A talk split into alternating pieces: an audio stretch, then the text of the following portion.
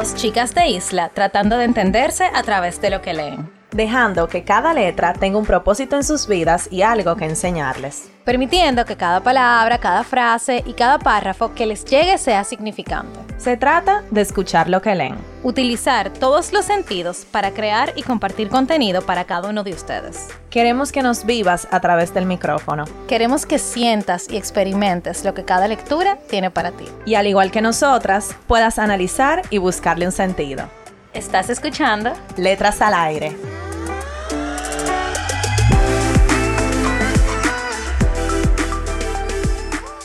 Hola a todos y todas, bienvenidos a un nuevo episodio de Letras al Aire. Hoy es viernes de Letras al Aire y se encuentran con sus hosts favoritas, Carol y Nicole.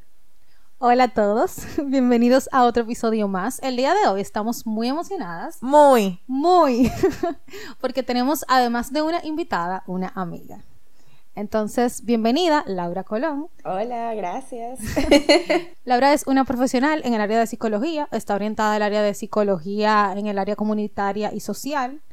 Ella tiene un proyecto muy hermoso y, y chulo que se llama Building Brains Program, que está dirigido a la orientación vocacional. Y este día venimos a hablarles sobre eso, sobre cómo encontrar tu vocación y qué herramientas te pueden ayudar para hacerlo. Y bueno, detrás de esa explicación tan profesional de Nicole, les podemos decir que hay cuántos años de amistad entre nosotras. Mm, demasiados. Muchísimo. O sea, esto es un amor viejo. Laura es una de nuestras mejores amigas. La conocimos hace muchísimos años. O sea que para nosotras es un placer eh, que ella esté aquí con nosotros y, es más como una conversación, como una conversación que nosotros tenemos todos los días. Normal. normalmente. Literal. Pero ahora hablando sobre a lo que ella se dedica, eh, que es bastante importante y entendemos que tanto ustedes como nosotras le podemos sacar provecho a todo este tema de la vocación, de la pasión, de cómo tú encontrar lo que te gusta, de cómo tú elegir tu carrera, porque bueno, eh, yo por lo menos tuve más o menos unos, unos pequeños fallos eligiendo mi carrera. Para mí eso fue un poco retador. Y no sé, una conversación así hace, hace unos años, cuando yo estaba eligiendo mi carrera, me hubiese servido demasiado. Así que estamos muy felices de este tema. Sí, y también yo creo que este tema nos nubla mucho a muchos de nosotros. O sea, es un tema que agobia mucho porque yo creo que nosotros dijimos esto en el episodio de generalistas versus hiperespecializados, de que a ti te ponen a elegir qué tú vas a hacer a una edad muy corta, o sea, tú tienes 17 años, 18 años, que creo que cuando comienza este proceso, y lamentablemente tú no sabes nada de la vida, o sea, si yo tuviera el conocimiento que yo tú, o sea, que tengo ahora, en ese momento quizá yo hubiera elegido otra cosa. Entonces, por eso quisimos traer a un experto en el área, porque nosotros podemos hablar aquí todo lo que queramos, pero la verdad es que estos, o sea, este tipo de temas deben estar orientados, yo digo, a un área profesional. Así que, Laura, gracias por tu tiempo. No, a ustedes, gracias. Entonces, Laura, quisiéramos empezar con que tú nos expliques qué es la orientación vocacional, qué es la vocación eh, y cómo empieza tu interés en la orientación vocacional. Ok, para no hacerlo aburrido y como tan teórico, yo diría que la orientación vocacional es ese proceso que una persona especializada estructura y te acompaña a la elección de tu vocación. Entonces, ¿qué es la vocación? Es ese interés, esa pasión, eso que te emociona, sería la vocación. Entonces, normalmente solemos confundir tu vocación con tu carrera, lo cual no es exactamente así. Entonces, sí es verdad que al final, eh, por lo menos en la sociedad dominicana, uno suele elegir una carrera, pero no es exactamente eso la vocación, sino eso, ese deseo de tú hacer algo todos los días y que ni siquiera te cueste. ¿Tú crees que, por ejemplo, todo el mundo tiene una vocación? Sí, claro que sí. O sea, no hay excepción. Todo el mundo tiene algo que le apasiona. Exacto. Todo el mundo. Ahora, que se defina dentro de una carrera, que la carrera ya esté eh, estandarizada y esté en las universidades, por lo menos dominicanas. No, tal vez no. Tal vez sea una persona que ni siquiera tenga que tener una carrera universitaria. Eh, se da mucho. Entonces, no, no creo que, haya alguien que no tenga una vocación, porque si no, no hubiese como una motivación para vivir y, servir en la sociedad de alguna forma. Y yo tengo una pregunta, o sea, todos tenemos una vocación, pero yo puedo ser o sea, como que muy buena, así dándome una payola en diferentes áreas. Entonces, ¿qué pasa cuando tú eres muy bueno en muchas cosas? Por ejemplo, que yo sea buena en el deporte, pero también sea buena en las artes, pero también sea buena en las matemáticas. O sea, ¿qué, ¿cómo tú defines cuál es la que más te conviene o cuál es la mejor para ti? O sea, ¿cómo empieza ese proceso? Sí, e, es sumamente complicado y yo creo que, como bien decía Nicole, ahí es que viene el problema. Tú en una edad que apenas te conoces todavía y todavía estás construyendo quién tú eres como persona, te, te ponen a decidir qué hacer, qué carrera hacer por tres, cuatro años o más. Entonces, eh, uno tiene que entender que uno es un conjunto de cosas. Pero en vez de preguntarte qué, carrera yo quiero, pregúntate qué yo quiero hacer en mi día a día con, mis, con mi habilidad en las artes, con mi competencia matemática, con mi, con mi competencia social, no sé, con todo eso que yo tengo, ¿verdad? ¿Qué yo quiero hacer? Porque no es como la carrera, es qué yo quiero hacer en mi día a día, o sea, que, que yo me imagino desenvolviéndome eh, ahora, o sea, cuando yo sea más grande, qué sé yo. Entonces, básicamente esa es la pregunta, ¿qué yo quiero hacer? No tanto qué carrera yo quiero escoger. Sí, porque también yo creo que hay una diferencia en algo que te apasione y en algo que tú seas bueno. Porque, por ejemplo, yo puedo ser buena, qué sé yo, en algún deporte, pero no es algo que a mí me apasione. Entonces también ahí creo que entra ese, ese tema de, de tu, bueno, de, de tu vocación o de tú por lo menos descubrir cuál es tu vocación. Sí, es muy importante eso. ¿Y cómo tú empezaste a interesarte en estos temas? Bueno, yo soy un vivo ejemplo de una persona que pasó por un proceso de orientación vocacional. Yo tengo muy buenas habilidades sociales, como dice Nicole, dándome mi payola. Eh, soy muy, muy empática, tengo la escucha activa muy desarrollada mi vida entera. Yo no tuve que estudiar para, para yo identificar eso.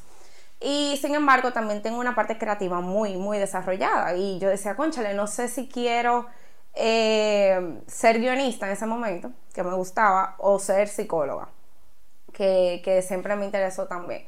Entonces pasé por un proceso de orientación vocacional y me ayudó a entender qué era lo que yo quería hacer realmente en mi día a día, eso que les explicaba antes. Y de ahí entré en el mundo de la psicología y después que uno estudia, ahí que comienza la locura de qué yo voy a hacer, dónde yo me voy a desenvolver. Y fue mucho ensayo y error. Yo nunca me imaginé que yo iba a terminar en orientación vocacional orientación profesional. Simplemente fue ensayo y error. ¿Qué me gusta? ¿Qué no me gusta? Y al final, eh, certificándome en diferentes evaluaciones, tomando diferentes talleres, clases, me di cuenta que es un área que yo disfruto y que siento que estoy haciendo un impacto en la sociedad que para mí es muy importante y, me gusta y tengo las herramientas para, que es lo importante. Entonces así fue que terminé después de varios años sabiendo que me interesaba esta área. O sea que tú empezaste en un área, eh, enfocada en un área, pero sin saber a qué rama de esa área tú te ibas a dedicar. Totalmente. Y después de tú date bandazo, como dices, Exactamente. tú terminaste diciendo, ok, esto es lo que yo quiero hacer. Exacto, o sea si ustedes piensan, oyentes, que lo difícil es escoger tu carrera al principio, lo difícil es lo que va después. En dónde tú te vas a desenvolver eh, en el ámbito laboral. Eso es difícil, yo diría, porque ahí comienza eso. O sea, estoy en un ambiente, no me gusta esto, pero entonces, ¿qué hago? ¿Para dónde voy? Y ahí viene la parte también de orientación profesional, no tener miedo de explorar diferentes áreas dentro de tu profesión, que eso mucha gente a veces no, no lo ve así. Y así fue conmigo. Yo empecé en el área de educación, eh, después pensé en el área clínica y después me di cuenta que eso no era lo que yo quería y terminé aquí en, en la parte social comunitaria y en orientación vocacional. Sí, tú sabes que muchas carreras, bueno, sí, muchas carreras tienen eh, muchas ramas. O sea, por ejemplo, yo estudié publicidad y la publicidad tiene muchísimas ramas. Entonces, yo creo, yo estoy de acuerdo con lo que tú dices, que al final, el tú encontrar de que la ramita de la ramita de la ramita de lo que te apasiona, eso es complicado. Y yo creo que yo, yo pasé por ese proceso.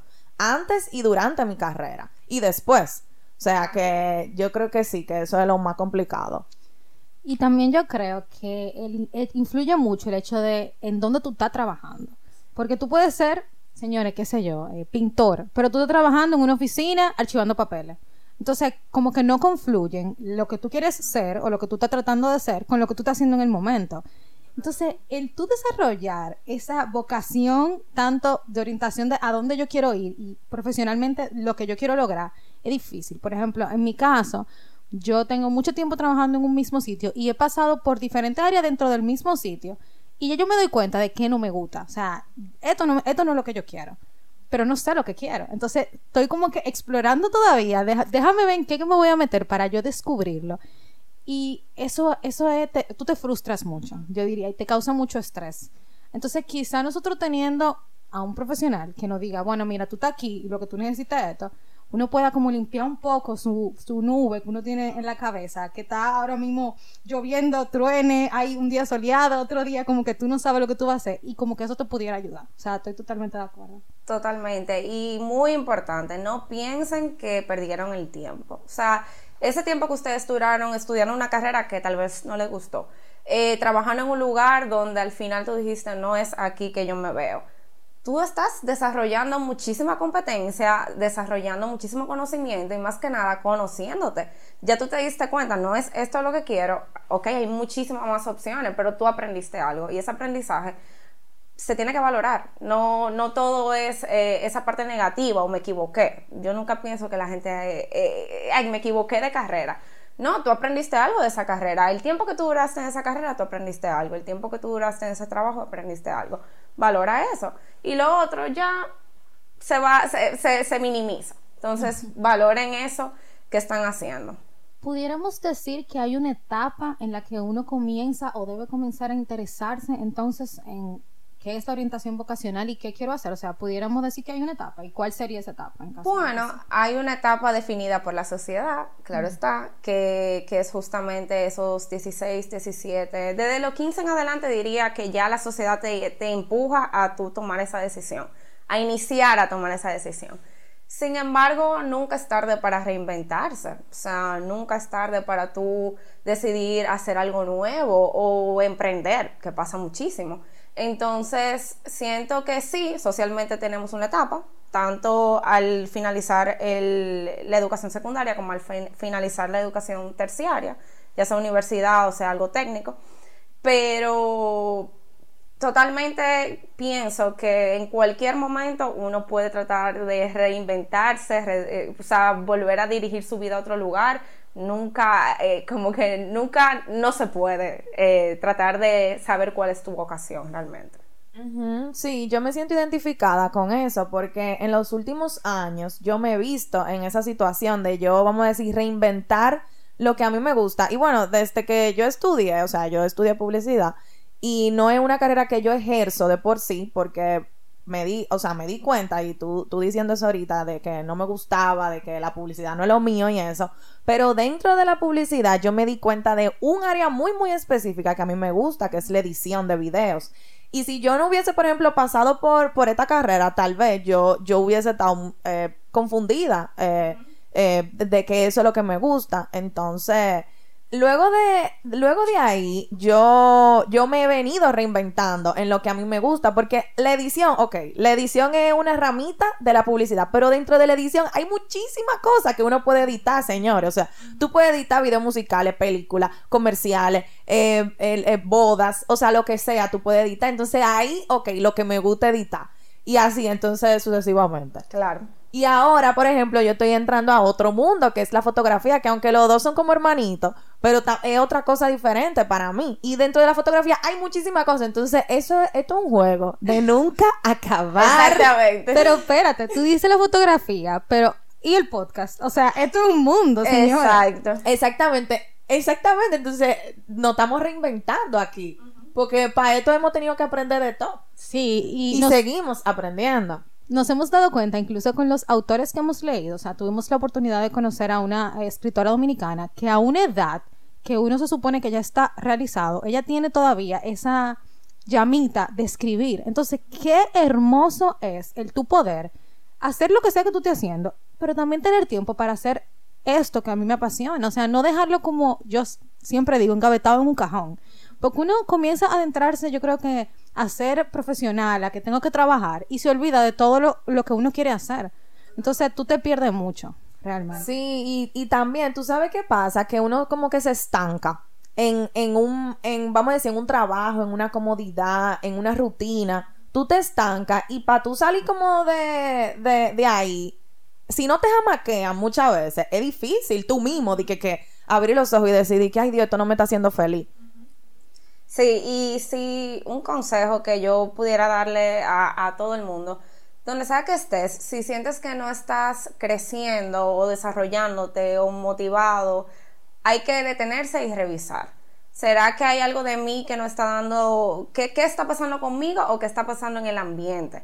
Realmente tengo oportunidad de crecimiento aquí, realmente tengo oportunidad de aprendizaje. Son cosas que tenemos que, preguntarnos. Yo sé que uno necesita económicamente una estabilidad, lo sé. Sin embargo, como dice Nicole, tal vez fuera del trabajo, ¿qué más yo pudiera hacer para nutrirme y seguir creciendo? Porque crecer es importante para nosotros, muy importante, eh, emocionalmente hablando y, y socialmente hablando también, como desenvolverte en lugares diferentes, no estar estancado en un solo lugar. Eso para mí es muy importante. Entonces, Laura, ¿cómo uno empieza a entender qué es lo que a uno le interesa, qué es lo que a uno le gusta? O sea, ¿cómo, si, si yo estoy perdido, como en ese momento, vamos a decir, antes de la carrera o durante una carrera profesional, ¿cómo, cómo yo identifico las cosas que a mí me gustan y que pudieran ser mi vocación? Claro, el autoconocimiento es la clave y las personas no suelen darle esa importancia a, a esa parte de realmente cuáles son mis intereses, qué me gusta que no me gusta, cuáles son mis competencias, qué yo puedo hacer, qué no puedo hacer.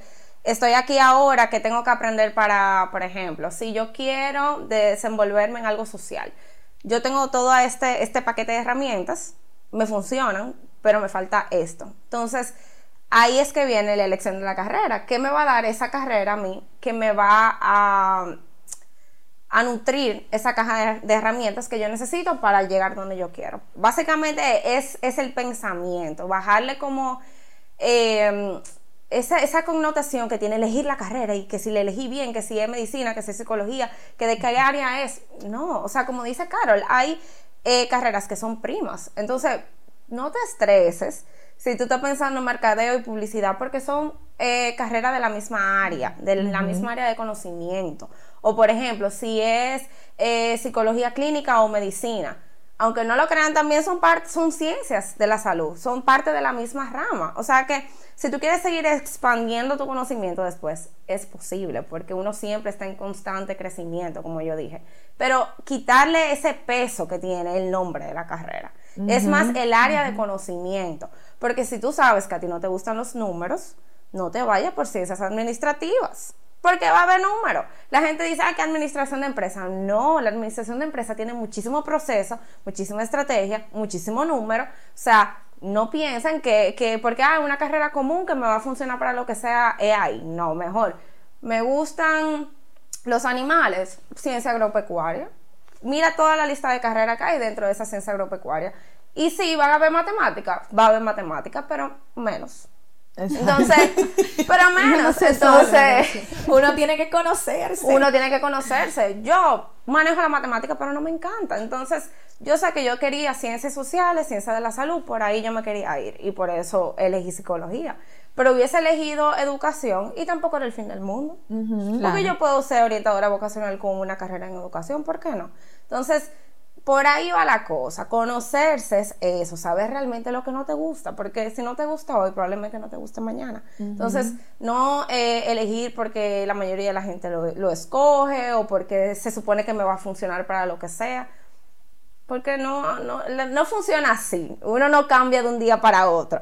Y no es mirando de que, ok, mira, me fue bien. Justamente el último año que me gradué del colegio me fue muy bien en matemática te fue bien tal vez ese año porque habían cosas de, de ese tipo de matemática, que yo no soy experta en matemática, eh, que te gustaba. Pero ¿y los otros años atrás? ¿Te gustaba? ¿Tú te sentías cómodo? No es mira el último año, mira los últimos cuatro años para atrás. Y pensarlo, analízalo, conchale, que yo vi que me gustó, que yo vi que de verdad no me gustó. Entonces ahí tú vas haciendo como un perfil propio eh, antes de tú convertirte en un profesional. Y eso está bien, esa es la parte del autoconocimiento eh, y ahí se suman esas habilidades sociales, muy importantes, habilidades blandas. Si tú sabes que tal vez eh, no es lo que tienes más desarrollado, o desarrollalo, o no te vayas por un área social. ¿entiendes? Hacer psicólogo si realmente tú fuerte no es esa parte de comunicación o esa parte de empatía, que son esas habilidades blandas que son necesarias donde sea. Sin embargo, hay carreras que la exigen más que otras. Entonces, a todo profesional, obviamente, capacítese si no lo tiene desarrollada en habilidades blandas, porque son importantes para convivir con quien sea. En cualquier trabajo se van a necesitar. Sin embargo, hay carreras que lo exigen. Entonces, básicamente es eso. Ah, por ahí va la cosa de, de, elegir eh, una carrera y ese autoconocimiento. Y tú sabes que volviendo al concepto que tú usaste de la caja de herramientas, yo creo que lo que pasa, y el mismo tema de la sociedad también no lo exige. Por ejemplo, aquí nosotros empezamos la universidad y ya tú empiezas estudiando lo que tú vas a hacer. Pero en otros países como Estados Unidos, tú tienes dos años en lo que tú estás cogiendo materias básicas y después es que tú decides lo que vas a hacer. Entonces, tú tienes ese periodo de tiempo donde tú dices, bueno, yo en esos dos años, mientras sigo estudiando, puedo ir viendo que si un taller, que si una clase de algo para ver si me interesa. Aquí no te dan esa brecha. Entonces, el que no empieza a estudiar cuando, cuando se acaba el colegio, ese es un vago, ese no quiere ser profesional, ese muchacho o esa muchacha lo que está es de carrera, como dicen, o sea, eso es lo que dicen, pero no necesariamente, o sea, ¿qué tiene de malo tú tomarte un año sabático? Esa pregunta, esa era la misma pregunta que yo iba a hacer. ¿verdad? Lo mismo que yo le iba a decir, que qué tú opinas de eso, porque no siempre hay ese espacio de autoconocimiento en qué yo, en el mes o en los dos meses que tú duras de vacaciones del, colegio para la universidad. Entonces, ¿qué, qué, qué? eso está bien, porque bien visto por la sociedad no está. Pero realmente, hablando desde un punto de vista psicológico y de orientación vocacional, eso es, o sea, es bueno. Bueno, ahí depende, depende mucho, porque primero pregúntate, ¿tú quieres ser profesional? ¿Tú quieres una carrera profesional? Entonces esa es la primera pregunta, la quiero. Tal vez tomarte un año sabático como tal. Eh, tiene que ser un año sabático organizado. ¿Qué yo voy a hacer? O sea, por ejemplo, si me voy a FS, que es muy común, eh, voy a aprender un idioma.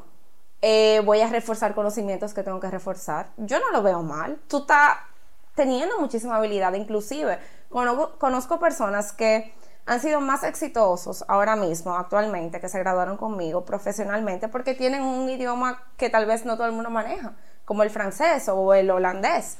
Entonces, eh, no está mal, pero si uno quiere volverse profesional y se quiere tomar un break o un año sabático o algunos meses, pensar qué yo voy a hacer en ese mes. No es quedarme en mi casa viendo Netflix, porque no estás en el camino correcto entonces, no estás en el camino de convertirte en un profesional. Eso es. Si no quieres ser profesional, perfecto. Insertarse en el mundo laboral.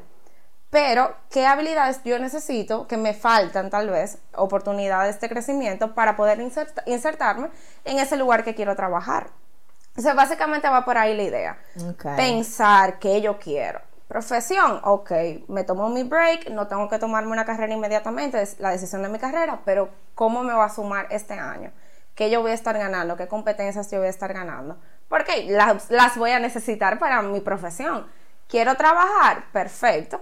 Vas a probablemente tener que tomar un curso, que muchas personas hacen eso, eh, para poder insertarte en el lugar donde quieres trabajar. O emprender, perfecto. ¿Qué vas a hacer para emprender? El networking. ¿Quién va a invertir en tu proyecto? ¿Tienes la propuesta de tu proyecto? O sea, son cosas que uno se tiene que preguntar. No es insertarte de una vez en la carrera y, ya, y está todo bien. No, preguntarte o tomarte tu año y ya, de vacaciones. Me voy con una tía que vive en Nueva York y nada, yo la voy a ayudar en la casa. No está mal. Si eso para ti es, ese es tu propósito, eso es lo que quieres, no está mal. Sin embargo, si quieres convertirte en un profesional y ese es tu meta, tiene que ser algo que te vaya sumando. Estoy en Nueva York, pero estoy aprendiendo inglés. Buenísimo. O sea, ¿qué tiene eso de malo? Yo no le veo nada negativo a eso. Entonces, pensar en eso, pienso yo. Totalmente. Bueno, yo creo que llegó el momento. llegó el momento de preguntas random de letras al aire. ¡Tan, tenemos que poner una musiquita. Sí, esto, esto, esto es un segmento porque cada vez que tenemos un invitado siempre le hacemos preguntas random para conocer, eh, sí, para conocerlo más. Y son preguntas que no tienen nada que ver con el tema que estamos hablando. Nunca tienen nada que ver con lo que estamos hablando, pero lo vamos a hacer diferente. Para esta vez no hay papelitos. Vamos a cambiar la dinámica. Mua, mua. Pero Laura nos va a decir un número del 1 al 5, el que tú quieras, y te vamos a hacer una pregunta. Eh, cuatro. ¿Cómo te gustaría ser recordada? Y esa pregunta, o sea, O sea, a mí me da risa, para que la piense, te voy a dar un break para que la piense. Me da risa porque todo el mundo se queda igual que tú. Cada vez, Y entonces, o sea, ¿qué? cada vez que nosotros hacemos que cualquiera de estas preguntas, la gente se queda como un mini shock. La cara. que, o sea, estamos hablando de otra cosa. ¿Y qué? Tú me estás metiendo de que. Sí, sí. Eso, según Piaget, es un desequilibrio cognitivo que ustedes me acaban de hacer. Me sacaron de... Pero eso, bueno, son aprendizaje. Bien, eh, ¿cómo yo quiero ser recordada? Bueno, probablemente yo quisiera dejar un legado con, con mi vida profesional. Para mí, para Laura Colón, mi vida también familiar es importante. Si pudiera tener hijos de forma biológica me gustaría, si no, probablemente adoptara y tener ese, darle esa educación a mis hijos que yo quisiera que ellos tuvieran. Eso es un gran legado. Y básicamente eso. Ay, qué linda. Qué lindo, pero, o sea, simple, pero lindo. Pero simple y poderoso, mi amor. Yo creo que por ahí va, sí. Esa, esa soy yo, esa soy yo. Familiar y profesional, para mí esas dos áreas son muy importantes. Chulísimo. Súper. Entonces, volviendo a ese concepto, Laura, de las herramientas, en el que nosotros la sociedad lo vemos como que hay una sola herramienta y la caja de herramientas tú tienes absolutamente de todo. ¿Cuáles pudieran ser, resumidamente, esas herramientas que van a ayudar a esas personas, o a nosotras también, porque uno nunca sabe, a poder descubrir dónde está mi vocación? O sea, ¿cuáles serían? Bien, yo creo que la más eh, sencilla que todos pudiéramos hacer es la introspección, eh, que es pensar realmente cómo yo me veo por dentro, ¿verdad? Cómo, cómo yo pienso, cómo soy y, y todo eso. Escribir es importante, o sea, no se le puede dejar todo a la memoria. Escribir, por ejemplo, hoy eh, de la clase que vi en la universidad, por ejemplo, me gustó tal cosa, no me gustó tal cosa. Son cosas que pueden funcionar, tener un diario eh, vocacional. También, Oh, muy interesante. eso. ¿Cómo funciona eso? O sea, Literalmente tu diario propio escribiendo qué me, qué me gustó, qué no me gustó, eh, qué me llamó la atención, qué, qué me, me dio como esa, esa, ese, como esa calentura, pero no, no- no en el mal sentido. Pero señora, hay cosas que de verdad te emocionan. No sé si a ustedes les ha pasado que, que, que hay cosas que ustedes pueden amanecer haciendo y no les molesta. No sé si le ha pasado. A mí me ha pasado que yo me puedo pasar mi computadora ahí haciendo algo que de verdad me apasiona. sí, ese pero, fuego, como pero que eso no, nos confundamos. Tampoco es que, ay, me fui de party y amanecí de no, party. O sea, ahora, si tú eres una persona que, que puedes amanecer sin problema y disfrutas los eventos, tú puedes tener un negocio nocturno. también. Claro. No, o, de- no o- todo el mundo puede tener un negocio nocturno, señor. Yo no pudiera o también organizar eventos. también. organizar eventos. Ser DJ. Ser- ajá, yo iba a decir eso. Ser DJ. Señores, todo, todo comunica. Si a usted es de la persona que le gusta y usted es una persona nocturna, ¿por qué no? ¿Por qué no? Hay mucho trabajo nocturno. Entonces, eh, eso de tener ese diario y, ir escribiendo tus pensamientos, obviamente los test vocacionales, no todos son recomendados, pero hay algunos que funcionan bastante bien, que te ayudan a saber, por ejemplo, que yo utilizo eh, tu estilo conductual, cómo tú eres, cómo te comportas y qué te motiva. Para mí eso es muy importante, qué te motiva.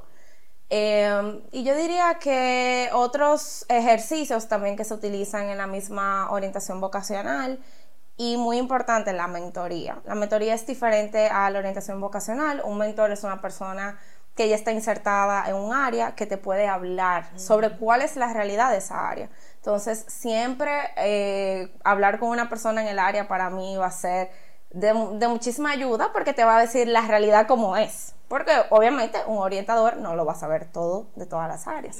Entonces, un mentor es muy importante. Bueno, tú sabes que eso de la mentoría, eh, sí, entiendo que, que es muy importante. Yo una vez estuve trabajando con una psicóloga vocacional y a mí me gusta mucho la psicología. Y ella lo primero que me dijo, mira, vamos a buscar, o sea, de esta lista de psicología, porque señores, la psicología tiene más rama. Yo no se puedo explicarte de que de la música, de los caballos, de todo el mundazo. Eso es algo Un que- mundo. que no se acaba, no se acaba. Entonces, ella me, yo no me acuerdo cuál a mí me, me llamó la atención de las que yo había visto. Y ella me contactó con una psicóloga de esa área para que yo hablara con ella.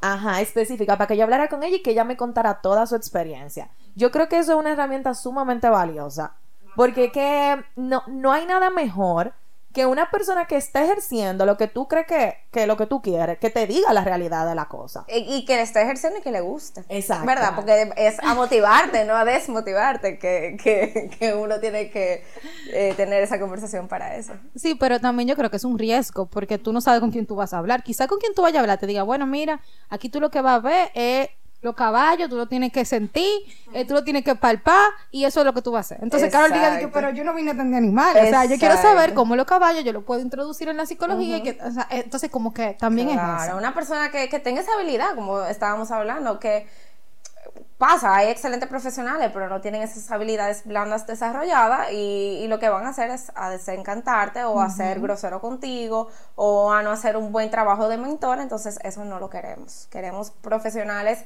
eh, mentores que de verdad tengan ese deseo de ayudar. Entonces eso viene también con ese altruismo que puede tener un profesional en, en alguna área que no todo el mundo lo tiene.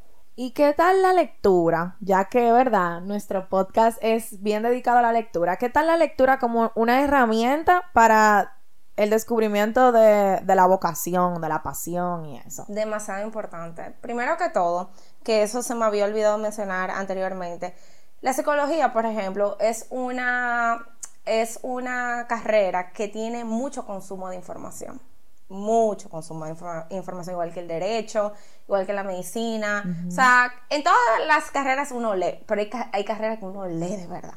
Señores, papers, investigaciones, eso es un- es el cuento de no acabar. Uno tiene que hasta aprender a, a leer rápido en, en psicología como técnica. Entonces, eh, la lectura siempre te va a ayudar y la lectura te va también a abrir ese mundo antes de una entrada a la universidad. Porque, por ejemplo, como dijo Carol, si Carol le interesó el área de psicología clínica, por ejemplo, eh, ella puede leer un libro de psicología clínica de diferentes paradigmas clínicos de la psicología, yo no sé qué, a ver si de verdad le interesa o no le interesa. Yo creo que tal vez a ustedes mismas le ha pasado con géneros de libro, que este me gusta, este no me gusta, por qué me gusta, por qué no me gusta. Entonces es exactamente lo mismo con la carrera. Creo que es una excelente herramienta para iniciar ese proceso, porque si de verdad te gusta, por ejemplo, la nutrición, ¿te debería gustar leer sobre nutrición? Eso es lo que yo digo. Te debería. Eso es lo que yo yo, sé que no todo el mundo le gusta leer, yo sé que no todo el mundo le gusta leer, sin embargo, no debería ser una, tor- una tortura. Entonces, es una señal de alerta si uno ni siquiera eso le interesa, leer un libro de la carrera que uno quiere estudiar o de la profesión que quiere elegir. Entonces, eso puede ser una señal de alerta. Entonces, los libros son una excelente herramienta para comenzar a explorar cuáles son tus intereses. Tú sabes que tú diciendo eso ahora del tema de la lectura y de que como a ti, si te gusta la nutrición, no te gusta leer un libro de nutrición, o sea, porque eso es lo que a ti te gusta. Yo también creo que el problema está, porque a mí me, me pasó. Cuando comenzamos con esto del podcast, yo tenía un tiempo que no leía. Entonces, cuando comenzamos a leer, era un poco tedioso, porque no estaba acostumbrada. Entonces, creo que también el tú no tener fomentado la lectura, tú puedes leer, mira, una, una novela, o tú puedes leer un chisme, que es lo más fácil de tú leer. Exacto. Y después que el chisme tiene más de tres párrafos, tú dices, ay, bueno, ya yo lo leo después. Porque tú no estás acostumbrado a, a dedicarte a leer algo. Y también yo siento que mucha gente, porque a mí me pasó también, no sé si a la generalidad, pero a mucha gente, tú no sabes leer. O sea, mi forma de leer hace un año y la de ahora no es la misma para nada. Ya cuando yo leo, yo eh, eh, analizo todo. ¿Por qué el autor está sintiendo esto? ¿Por qué el autor está diciendo esto? ¿Qué está pensando este personaje? O sea, mi mente se envuelve en lo que yo estoy haciendo. Totalmente. Y eso es algo chulísimo, tú puedes hacerlo. Sí, y es un excelente hábito. La lectura es un, es un hábito, como dice Nicole, se practica. Uno empieza con un libro de 50 páginas, 100 páginas, poco a poco, porque es un hábito y es como tú corres un maratón de yo no sé cuántos kilómetros, cuando uno tiene que empezar con medio kilómetro tal vez al principio corriendo. Entonces, es un hábito que se desarrolla. Sí, y tú sabes que también, aparte de, por ejemplo, leer de temas específicos sobre una, una posible carrera que tú quieras, la lectura también entiendo que de cualquier cosa te puede ayudar a tu desarrollar creatividad. Por ejemplo, eh, si a ti te gusta escribir guiones, si tú eres cineasta, o sea, ya todas esas áreas que son más artísticas, entiendo que la lectura te abre muchísimo muchísimo la mente para eso. Entonces, aparte de también leer como libros específicos de que, ok, yo quiero ser lo que sea, voy a leer un libro de eso. La lectura en general puede que te abra, eh, hasta en la misma psicología, señores, nosotros hemos leído libros aquí que, que son de que psicología pura, pura. Nosotros hemos leído libros de nutrición también, o sea, hay de todo, hay de todo. Y creo que la lectura te, te puede ayudar eh, en tu descubrir, eh, más allá de que de tú lees algo de que específicamente. Totalmente. Y hay audiolibros. también. Ay, chulísimo, se los recomendamos los Eh, audiolibros. yo sé que a veces hay personas que, que, que no les gusta sentarse con un libro a leer o con, con, con el- la tablet o como sea que, que lean. Entonces hay audiolibros que se pueden usar hasta en el tapón, que eso, eso sería muy interesante de hacer también. Y es algo fácil, porque literalmente tú estás escuchando algo. O, sea, cocinando, o co- señores. exacto. Ahora que uno lo tiene que hacer todo, por lo menos yo, eh, en, la- en tiempo de pandemia, uno pone su cosa y a lo que limpia, a lo que cocina. O sea, es una excelente forma de ir nutriendo la mente a lo que uno está haciendo, las cosas del día a día. Laura, ¿y qué, qué, tú, qué tú le recomendarías o qué, qué consejo tú le darías a una persona que siente que no tiene vocación? Que no le encuentra, que no, que no sabe, que no.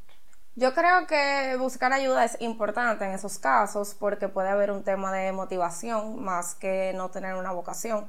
Como ya les dije, todo el mundo tiene una vocación, todo el mundo. Puede cambiar, pero todo el mundo tiene una vocación. Entonces, si hay un problema de motivación, sería bueno siempre ir a, a un psicólogo que te acompañe en ese proceso y también preguntarle a la gente. O sea, señores, no hay, uno aprende tanto cuando uno habla con la gente. Eh, por ejemplo, eh, Laura, tú eres súper buena haciendo exposiciones.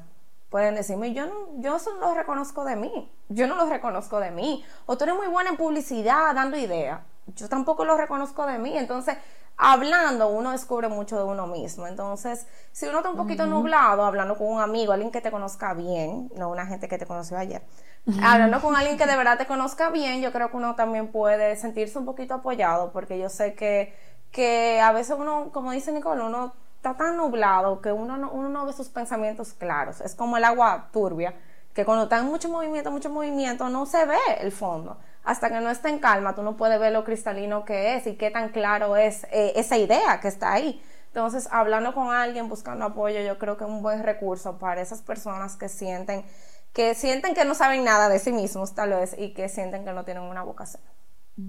O sea que lo que de todo lo que hemos hablado, lo que más se me ha quedado es el cuestionamiento, sea hacia uno mismo o hacia los demás. O sea que, señores, salgan a preguntarle a la gente o Es a una estrategia, es una estrategia. Mira que, en qué yo soy bueno, qué yo hago. Eh, yo hago bien tal cosa y no tengan miedo, porque también uno tiene miedo a lo que el otro le va a decir. Pero quizá lo que Laura me diga, si Laura me dice, mira Nicole, tú no sabes cocinar, ella, ella me va a estar salvando, mire, yo elegí una carrera que yo no quiero hacer, o no voy a saber hacer bien. Y algo muy importante, por ejemplo, eso, cuando tú dijiste eso de la cocina, hay carreras que te exigen un nivel de liderazgo muy alto. Entonces, como la cocina. No es solamente tú tener la técnica, es tú tener todas las otras habilidades que te van a ayudar a ejercer esa profesión. Por eso vuelvo y repito, señores, las habilidades blandas, practíquenla, miren en internet cuáles son esas habilidades sociales que todos necesitamos para desenvolvernos en un trabajo. Y por ejemplo, un chef tiene que ser un líder fuerte. Entonces, una persona que no se sienta bien, tal vez en una posición tan de líder, sino más eh, colaborando en equipo, tal vez no se sienta bien siendo chef. Entonces, son cositas que a mí se me van ocurriendo que ustedes mismos pueden preguntarse y buscar en internet y leer, como estábamos diciendo, cuáles son esas habilidades que vamos a necesitar cuando salgamos al mundo a trabajar. Por favor, háganle ese favor a sus compañeros, futuros compañeros. Yo creo que podemos hacerle otra pregunta random a Laura. Claro, no se va- no se salva de No. Del 1 al 5, obviamente sin el 4. ok, el uno. Ay. Por fin salió esta pregunta, Dios mío. ok, ok. ¿Qué es lo más loco que has hecho por amor? Ay, Dios mío. ¿Qué uno no ha hecho por amor? Uno toma tan malas decisiones. Bueno, yo, eh, eh, bueno, yo soy un vivo ejemplo de una persona que ha dejado de hacer cosas por amor. Yo dejé de irme a una maestría en Escocia por amor en un momento. Wow, Laura. Eh, no fue una mala decisión porque tal vez de verdad yo no me quería ir, pero realmente mi motivación principal fue eh, una relación Yo creo que sí, eso ha sido como el sacrificio más eh, fuerte que yo he llegado a hacer, pero uno toma muy malas decisiones a veces. Por, por amor. Por amor. ¿Y, y ustedes qué han hecho por amor? Señores, nadie nunca nos había preguntado.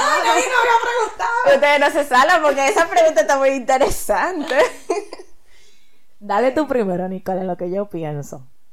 Yo no sé. No digan que no, porque yo sé. Yo me se lo cuento. Ahora elijan ustedes. Elijan ustedes el que quieren compartir, ¿verdad? Yo creo que, y no, no sé si es lo más loco, pero es lo que más me ha retado o en ese momento, y es yo dejar que algo, o sea, por amor me consumiera, o sea, yo no, yo dejar de ser yo para yo ser esa persona, o sea, literalmente. Y no diría que lo más loco, pero fue lo que más me afectó. Claro, pero una locura. Tú vives fuera de tu realidad.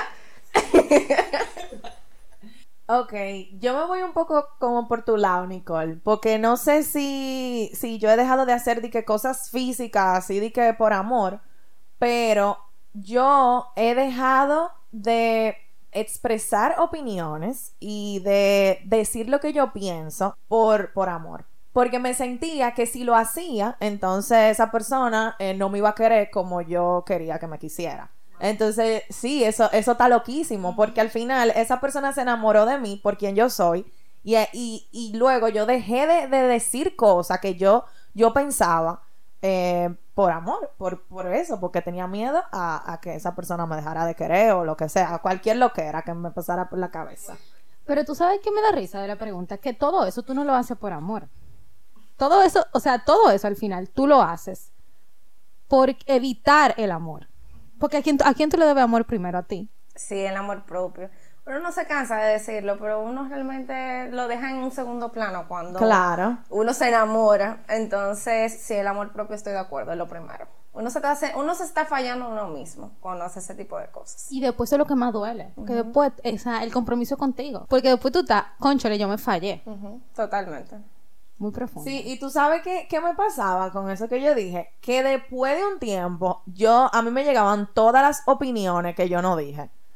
Todas las cosas que yo no dije y que yo no expresé. Y ahora, señores, o sea, hasta yo me sorprendo. Yo no me quedo con nada, con nada, pero fue por eso, porque yo me guardé tanto en ese momento y me fallé tanto a mí misma, que, que o sea, ya yo no me callo. Yo no me callo. No, y ya yo no dejo. Bueno, ustedes me conocen, yo a nadie dejo. Yo soy rajatabla, como me dijo muy Laura bien, muy y, bien. y tú, Laura, si te tocara, lo más seguro lo hiciera. ¿Qué crees? No, y ahora yo me quiero ir a vivir fuera en algún momento. ¿Entiendes? O sea, al final eso sale.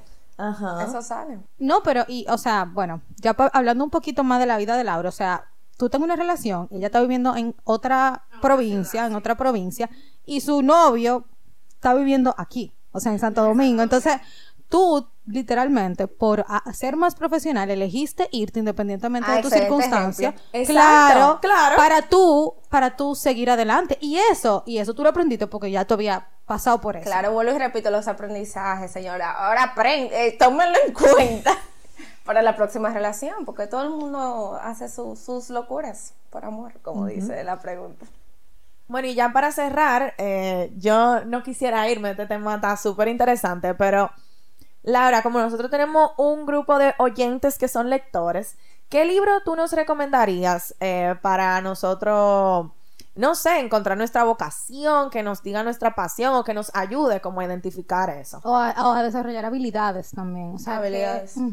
¿Qué lectura? Bueno, esa de, de habilidades, voy a empezar por ahí. eh, la de el libro de inteligencia emocional, que tiene muchísimas versiones, muy interesante, de Daniel Goleman, es muy importante, creo que para todo tipo de profesional. También invitarlos a leer sobre su área específica, si están tratando de saber qué le puede gustar dentro de un área, busquen libros de, de esa área. Y uno que me gusta mucho es El elemento de Ken Robinson, que habla sobre eso, de la pasión, de cómo cuando uno está en un lugar no correcto uno se puede sentir bastante desmotivado. Eh, muy interesante, de verdad. Es un libro que creo que a todos, es, él es eh, educador del área de educación, es un libro bastante bueno que le puedo recomendar. Chulísimo. Yo creo que esta conversación nos ha ayudado a nosotras y espero que ustedes también la aprovechen. Realmente es un tema súper interesante y que creo que como tú dijiste al principio, Laura, sin una, sin uno identificar una vocación, o sea, vivir es difícil. ¿Cómo, cómo uno es feliz si uno no sabe qué, a- en qué área de, de la vida uno puede servir, cuál va a ser el legado que uno va a dejar o cómo uno se va a desarrollar en su vida? Entonces entiendo que uno encontrar o desarrollar su vocación es vital, Totalmente. vital. Y también yo creo que es muy importante, como dijo Laura, el que nunca es tarde. O sea, nunca es tarde para tú decir, hoy, en verdad, yo estoy infeliz en lo que yo estoy haciendo, mi motivación es esta, y yo lo que quiero hacer ahora es esto. ¿Qué herramienta tú, tú necesitas para lograr eso? O sea, pregúntatelo. Literalmente es cuestionarse. Y yo creo que ese concepto de autocuestionamiento y de cuestionar lo que sea que tú estás haciendo en tu vida, ahora mismo en este tema es muy importante. demasiado importante y existe la orientación profesional que, que se da en ese momento de, cambio de profesión, que uno a veces no se imagina. Como les digo, señora, hace unos meses yo era maestra de preescolar y hoy en día yo estoy trabajando como técnica en un proyecto de, educa- de educación superior, que es totalmente diferente. Entonces sigo aprendiendo y eso me gusta. Entonces yo cambié de profesión y yo tuve ese proceso que yo dije, Dios mío, no me veo aquí, ¿a dónde voy? Y yo hice mi proceso de orientación vocacional y profesional. Entonces, nunca es tarde, como dice Nicole. Bueno, y pueden seguir a Laura en sus redes sociales como Building Brains, que en Program. español, ajá, Building Brains Program, que es programa de... ¿Cómo se dice? De, co- como de construcción Mental. mental, cerebral. Sí, sí. Exacto, para que, para que la busquen. Ella ahí da muchísimos tips sobre esto. eh, en- entiendo que es una página sumamente interesante. Y nada, o sea, la pueden encontrar por ahí. Díganle que, que le escucharon en este podcast. Mi primer podcast. Y también nos pueden seguir a nosotras en nuestras redes sociales como Letras al Aire Podcast y suscribirse a nuestro newsletter que está en el link de nuestra bio. Le vamos a dejar las recomendaciones de Laura, todo lo que hablamos aquí, los libros que ella nos recomendó y, y las herramientas por igual. Así que nada, como saben, nos escuchamos el próximo viernes. Bye, muchas gracias Laura por estar aquí. Bye.